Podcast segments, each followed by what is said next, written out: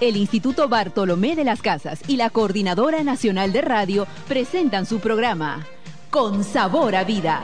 Las noticias del Perú y el mundo y las experiencias directas con el sabor de sus protagonistas. Bienvenidos, amigos y amigas.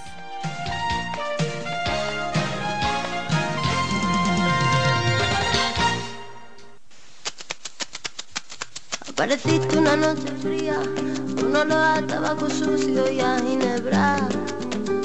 El miedo ya me recorría mientras cruzaba los deditos tras la puerta. Tu carita de niño guapo se la ha ido comiendo el tiempo. Muy buenos días amigas y amigos en todo el Perú y a quienes nos puedan sintonizar a través de la página web www.cnr.org.pe. Este programa Con Sabor a Vida es una producción de nuestras dos instituciones, la Coordinadora Nacional de Radio y el Instituto Bartolomé de las Casas. Kurt, muy buenos días. ¿Qué tal Luis? Buenos días. Le damos la bienvenida por hoy a Héctor, que nos acompaña en los controles. Y un saludo especial a Juanita, ¿no? Así es, está en Cusco. Así es, en la Imperial Cusco. Un abrazo a Juanita desde acá. Bueno, el tema de hoy es un tema que seguramente en la semana ha sido muy comentado, pero que nosotros queríamos darle un espacio precisamente porque hay muchas iniciativas y porque la mujer efectivamente debe ser una persona a quien se le debe tratar con el mayor respeto, con el mayor cariño. El día 25 se recordó en todo el mundo el Día de la No Violencia contra la Mujer. La música que ustedes están escuchando de fondo, si podemos escuchar un poquito más, mi el sol. Y la penita de mi corazón yo me la tengo que tragar con el fogón. Mi carita de niña linda se ha ido envejeciendo en el silencio. Cada vez que me dices puta.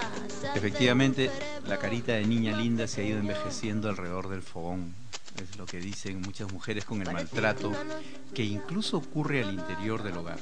Según unas informaciones que nos alcanzó Flora Tristán, en el tema de agresiones y violaciones sexuales, durante el 2008 el Ministerio del Interior atendió 7.560 denuncias por violación sexual. El 91,7% de las víctimas, mujeres. Aproximadamente 75 mujeres son atendidas diariamente por casos de violencia sexual en las dependencias del Instituto de Medicina Legal. Del total de denuncias que recibe la policía por delitos de violencia sexual, 44% fueron cometidos contra jóvenes entre 14 y 17. Y hay otro dato que es bien eh, impactante, ¿no? Durante el 2008, el Ministerio del Interior registró 91.929 denuncias por violencia familiar, en las que el 88.67% de las mujeres, de las víctimas son mujeres. Es decir, cada hora nueve mujeres son víctimas de violencia familiar. Bueno, este, esta música la hemos tomado de la Marcha Mundial de las Mujeres que nos deja la radioteca. Ustedes pueden entrar a radioteca eh, en la página web. Entren por el buscador, buscan radioteca y ahí van a tener esta, este programa de la Marcha Mundial de las Mujeres. Ahora, precisamente para hablar también del tema de las mujeres, aquí en el Perú las mujeres indígenas por una vida sin violencia han logrado organizarse y plantear una campaña que permita que la sociedad en general reflexione y analice la problemática que vienen afrontando. Estamos en comunicación telefónica con Rosilda Nunta Guimaraes. Ella es de Pucallpa y eh, dirige el programa Mujer de Aidecep. Ella es de la comunidad Shipibo Conibo. Señora Rosilda Nunta, muy buenos días, bienvenida con Sabor a Vida. Buen- buenos días, señor. Gracias por la oportunidad. Cuéntenos un poquito, ¿por qué ustedes lanzan esta campaña Mujeres Indígenas por una vida sin violencia? Mira, las mujeres indígenas andinos y amazónicos nos, nos hemos venido organizándose desde este año para poder este debatir muchas problemáticas y dentro de los cuales está eso sobre la violencia familiar y de los cuales hemos visto conveniente realizar una campaña ya que se acerca el Día de la No Violencia contra la Mujer, entre los cuales la campaña se está realizándose en todas las regionales, tanto andino y amazónico, para poder hacer reflexionar a toda la gente peruana, a toda la sociedad peruana, para que vayan practicando que la violencia contra la mujer, tanto psicológico y físicamente, es una cosa que va generándose cada día vez más un problema dentro de la sociedad. Y entonces, para eso nosotras, las mujeres indígenas, también queremos que la sociedad peruana reflexione a través de eso y es por eso que estamos lanzando esta campaña. ¿Qué tal, Rosinda? Buenos días, te saluda Cur Mendoza. Eh, quisiera que nos cuentes un poco cómo va el, el panorama con respecto a las denuncias eh, de, maltrato por parte de ahí en la zona, ¿no? Con las con las mujeres indígenas amazónicas y andinas. Eh, ¿Las mujeres están denunciando algún tipo de violencia o se están reprimiendo como se suele pensar aquí en la ciudad? No, mira, para las mujeres indígenas amazónicas el maltrato físico o la violencia familiar dentro del hogar es visto como algo normal. Es por eso que no suelen denunciar eh, la mayoría de, los casos que suceden dentro del hogar, porque ellos ven que el, maltrato físico es algo normal por parte del hombre y por lo tanto no se ha visto denuncias mayoritarias, pero sí hay, no en, en este en cantidad y es por eso que nosotros estamos lanzando esta campaña porque para las mujeres indígenas eh, no no hay ese tipo de, denuncias que se puede levantarse en contra de su de su esposo o, cualquier persona que pueda maltratar a ellas. Entonces, ¿cómo luchar como algo que se ve como normal?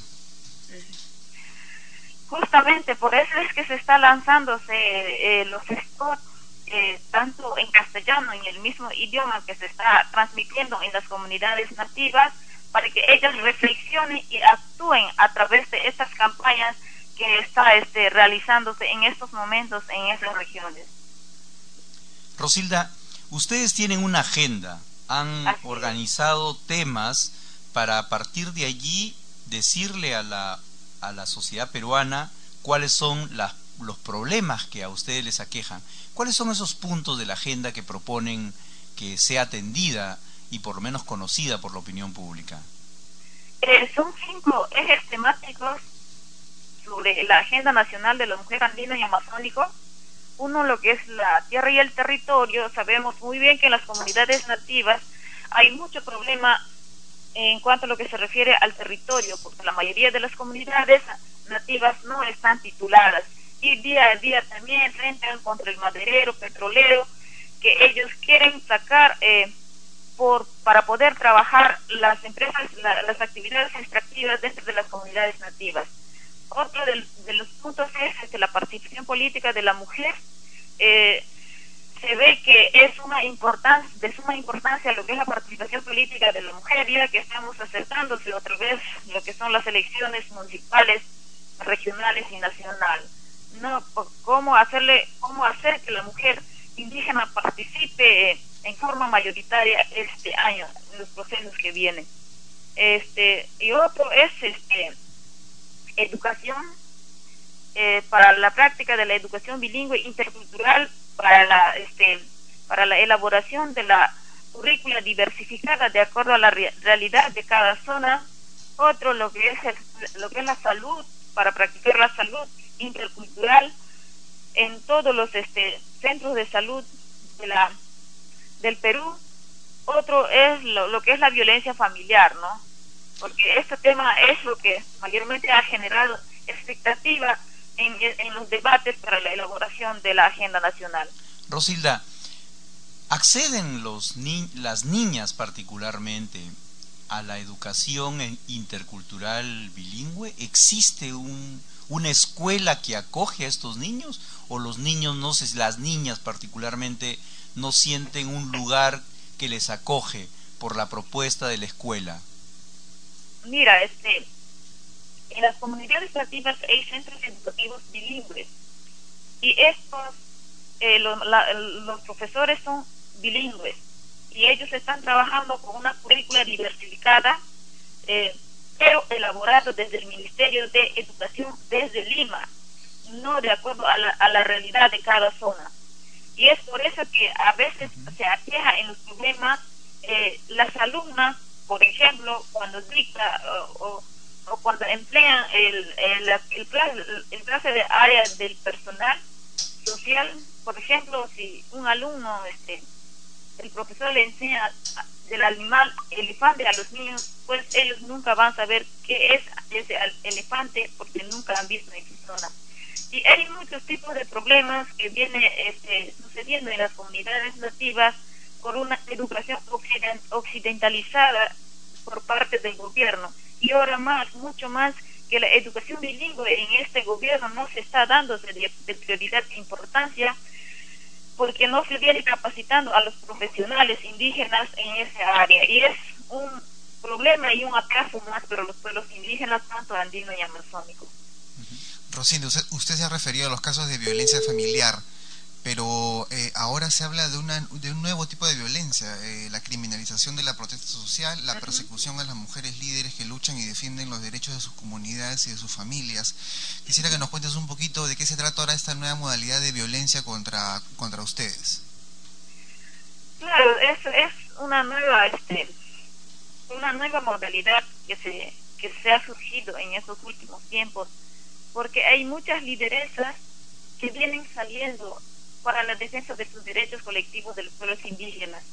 El caso muy este, real tenemos el caso de Teresita Andresú y hay otras mujeres más, en caso de la misma presidenta de IRESET mismo, que están aquejándose este, con las denuncias respectivas tan solo por salir en la calle a defender una causa justa, a reclamar sus derechos colectivos para todos y vienen con esto. Y eso es... Eh, le agradecemos, Rosilda, por esta comunicación. Hemos tenido una dificultad rápida ahí en la comunicación. Continuamos esta, este programa. Queremos decirles, amigas y amigos, que efectivamente lo último que señalaba Rosilda es el tema de la criminalización de la protesta, cómo hay una persecución a los dirigentes, pero hay varias de las cosas que ella ha señalado que en verdad nos deja preocupados, ¿no? Este tema cultural de considerar como normal, ¿no te parece, Kurt, normal que haya maltrato, forma parte de la vida de la gente? Entonces, como tú bien preguntabas, trabajar con ese elemento es difícil, ¿no? Es difícil romper ciertos patrones que no sé si llamarlo cultura, ¿no? Aquí en, aquí en Lima muchas este, mucha gente dice, bueno, este es parte de su costumbre, de su tradición pero, o sea, habría que mirarlo con otros ojos. Exactamente, porque decir eso es un patrimonio cultural, francamente. No, claro, realmente lamentable. es lamentable, lamentable y evidentemente esto no podemos aceptarlo, ¿no? Y en verdad, bien interesante que las mujeres, particularmente del mundo indígena, tanto de AIDESEP como con ACAMI, se hayan unido para emprender esta campaña que busca colocar en el centro de la opinión pública cómo son ellas, cómo son tratadas y qué cambios profundos debe darse en este mundo. Tienen una agenda de cinco puntos y vale la pena entonces hacer el seguimiento a esta iniciativa. Vamos a escuchar, ¿te parece Kurt? Hay un testimonio, ¿no? Así es, un testimonio de, bueno, de un programa latinoamericano que reúne varias experiencias. Es la Marcha Mundial de las Mujeres. Así es. Y entonces vamos a escuchar a Sara Roude de la Marcha Mundial contra la Violencia contra la Mujer desde Brasil. Adelante, control. El miedo ya me recorría mientras cruzaba los deditos tras la puerta.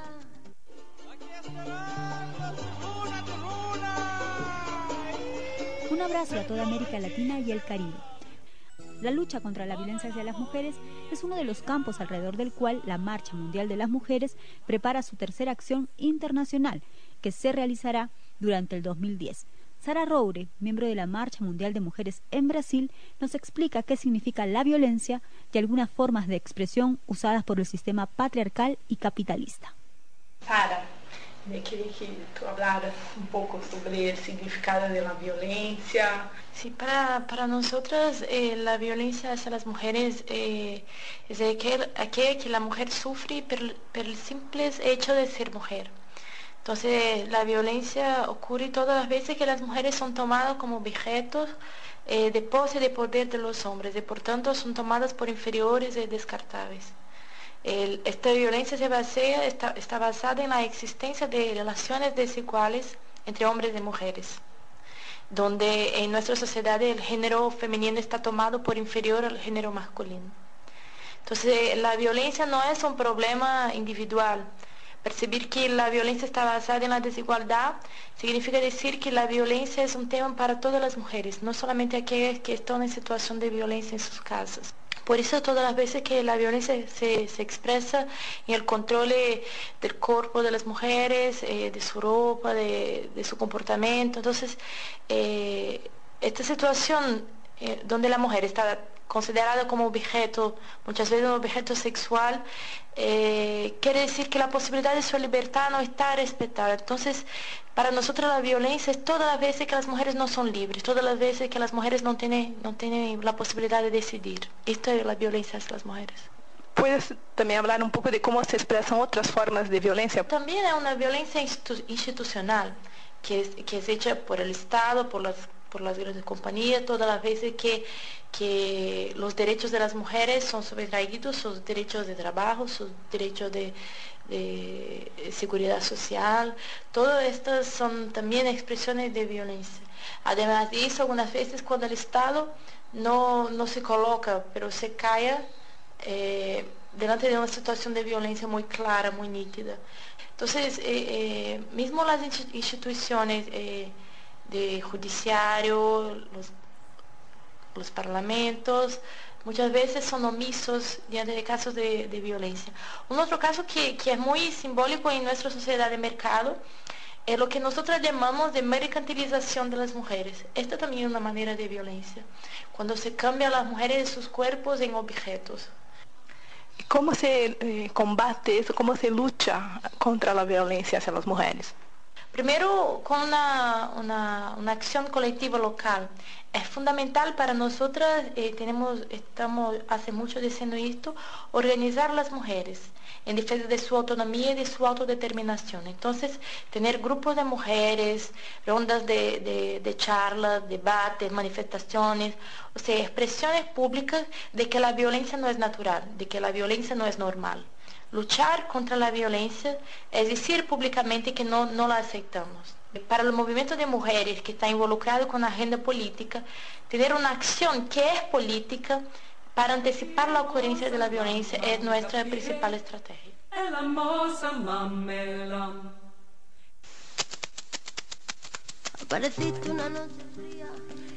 Y precisamente para terminar esta secuencia, que tiene que ver con el tema de la no violencia contra la mujer, quisiéramos recordar que los obispos en Aparecida también, perdón, también tuvieron en consideración el tema, porque en el capítulo 9.5, referido a familia, personas y vida, tienen una parte, un capítulo que dice la dignidad y participación de las mujeres. Y llama la atención allí cuando dicen qué acciones se deben emprender, dice impulsar la organización de la pastoral de manera que ayude a descubrir y desarrollar en cada mujer y en ámbitos eclesiales y sociales el genio femenino y promueva el más amplio protagonismo de las mujeres. Acompañar a asociaciones femeninas que luchan por superar situaciones difíciles de vulnerabilidad o de exclusión. Yo creo que es bien importante leer el documento de los obispos de Aparecida del año 2007 y revisar todo lo referente a la atención, la pastoral, el acompañamiento a las mujeres. Nos vamos a informaciones. Kurt. Así es. A ver, la primera que tengo aquí es que la Coordinadora Nacional de Derechos Humanos eh, invita a la 19 entrega de Premios Nacionales de Derechos Humanos. Y los galardonados este año son algunos personajes muy conocidos, ¿no? El primero, el Premio Nacional de Derechos Humanos, Ángel Escobar Jurado, será otorgado al doctor Abelino, Abelino Guillén, el fiscal supremo que tuvo a su cargo el proceso contra el expresidente Alberto Fujimori, contra delitos de lesa humanidad. Luego Oscar Medrano, eh, él, es un periodista que recibe el premio Periodismo y Derechos Humanos. Carlos Sobar, el famoso Carlín, también recibe el premio Periodismo y Derechos Humanos. Y Carlos Iván de Gregori, el ex comisionado de la Comisión de la Verdad, recibirá un premio especial. Esta ceremonia se realizará el próximo miércoles 9 de diciembre a las 8 de la noche en la Feria del Libro, que esta vez estará ubicada en el vértice del Museo de la Nación. Y la música que tenemos de fondo pertenece al, disco compacto Serenata en los Andes, en vivo. Esto fue en la Huaca, la Huaca Puliana, eh, de Jean-Pierre Magnet. lo acompañaron Alex Acuña y Ramón Estañaro. Realmente un disco extraordinario que les recomendamos pueda usted adquirir y disfrutar. Tiene canciones como Princesita Huanca, Agüita Mágica, Llamas en Libertad, hasta que nos volvamos a encontrar, Susurro del Titicaca, Carnaval, Pájaro Frutero. Otra información que queremos compartir con ustedes, amigas y amigos, es que el día jueves 3 de diciembre, en la sala La Palabra del Mudo, igual en la Feria del Libro, vértice del Museo de la Nación, eh, a las 4 de la tarde se va a presentar el libro Tiempo de Memoria de Gonzalo Gamio, es un extraordinario filósofo son reflexiones sobre derechos humanos y justicia transicional. Eh, Gonzalo Gamio tendrá para la presentación de su libro como panelistas al doctor Salomón Lerner, ex rector de la Universidad Católica, presidente del Instituto Peruano de Democracia y Derechos Humanos, el IDEPUC, a Rocío Silva Santisteban, profesora, una escritora muy conocida, joven, y eh, bueno, profesora también en la Universidad Antonio Ruiz de Montoya, y Cecilia Tobar. Cecilia Tobar es filósofa, extraordinaria mujer de una trayectoria enorme, acompañando a comunidades eh, cristianas y eh, trabaja en el Instituto Bartolomé de las Casas. Todo esto el día jueves 3 de diciembre a las 4 de la tarde, así que dense una vuelta por allí. ¿Qué otra información tenemos, Kurt? A ver, el eh, este lunes 30 de noviembre, el Programa de las Naciones Unidas para el Desarrollo PNUD, la Coordinadora de ONU-SIDA para el Perú, Ecuador y Bolivia y el Consejo de la Prensa Peruana eh, estarán presentando la campaña Una imagen contra el estigma y la discriminación causados por el VIH-Sida. Esto será en la Biblioteca Nacional del Perú, en la Avenida de la Poesía número 160 San Borja, en la sala de usos múltiples. Una oportunidad para reflexionar sobre ese problema que aqueja al mundo, ¿no? Efectivamente, el primero de diciembre, pues la comunidad mundial, ¿no es cierto? Así es. Se da el tiempo necesario para pensar cómo podemos enfrentar desde la ciencia, la técnica, sobre todo desde los entornos sociales que muchas veces discriminan también a la persona portadora del VIH-Sida. Creo que nos vamos, Kurt.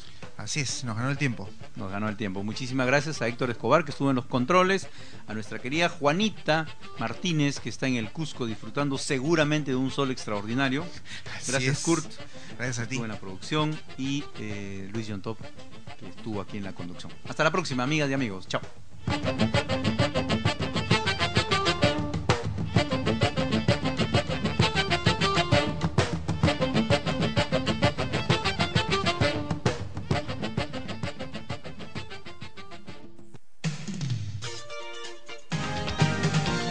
El Instituto Bartolomé de las Casas y la Coordinadora Nacional de Radio presentaron su programa Con Sabor a Vida.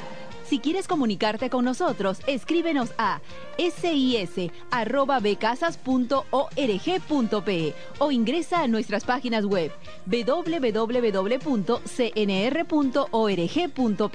o a www.becasas.org.pe. Hasta la próxima.